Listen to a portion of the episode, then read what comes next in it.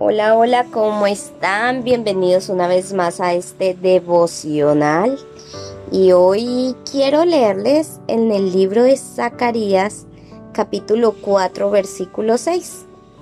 La palabra del Señor dice, no es por el poder ni por la fuerza, sino por mi espíritu, dice el Señor de los ejércitos celestiales.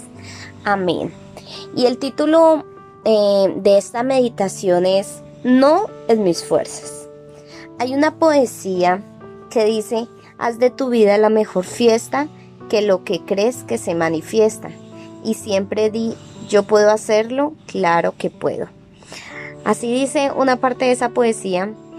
Y hoy quiero hablar de Zorobabel.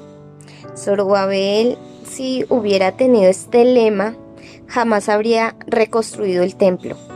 Pero la diferencia es que él escuchó la voz de Dios por medio del profeta Zacarías y comprendió que no era en sus fuerzas, sino en el poder del Espíritu Santo. Por experiencia, sé que cuando digo yo puedo, muchas veces he fracasado. Pero cuando oro sobre algún proyecto y dejo que Dios actúe, pasan cosas increíbles, pasan cosas sobrenaturales, pasan cosas maravillosas en mi vida. Y yo quiero preguntarte, ¿tomas en cuenta el Espíritu Santo en tu diario vivir? No sé si lo estás tomando en cuenta o si no, o si sí, pero el Espíritu Santo es la tercera persona de la Trinidad. Es nuestra fuente de ayuda y de poder.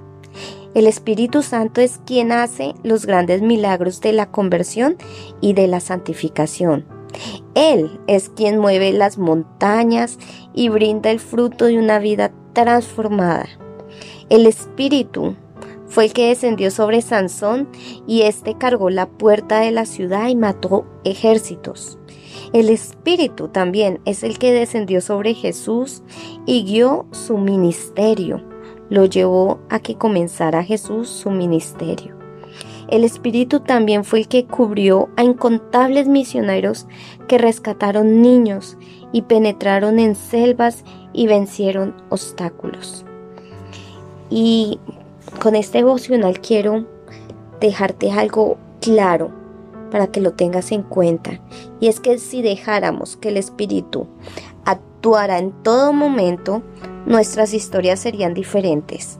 Así que hoy yo te invito a que tomes hoy la decisión de orar antes de cada actividad y pídele a Dios que sea su espíritu el que actúe. Verás la diferencia de ahora en adelante. Y, y quiero decirte que, o quiero, quiero darte a entender que el Espíritu Santo es el que guía cada decisión ¿sí? Pero también cada acción. Si tú estás agarradita de la mano de Dios, si tú estás agarradita de la mano de Jesús, el Espíritu Santo es el que va a, guiarte por, por senderos buenos, por senderos edificantes. Así que no es en nuestras fuerzas, es en las fuerzas de Dios por medio del Espíritu Santo. Bueno, no, no, no olvides compartir este mensaje y con el favor de Dios nos vemos mañana. Chao, chao. Bendiciones.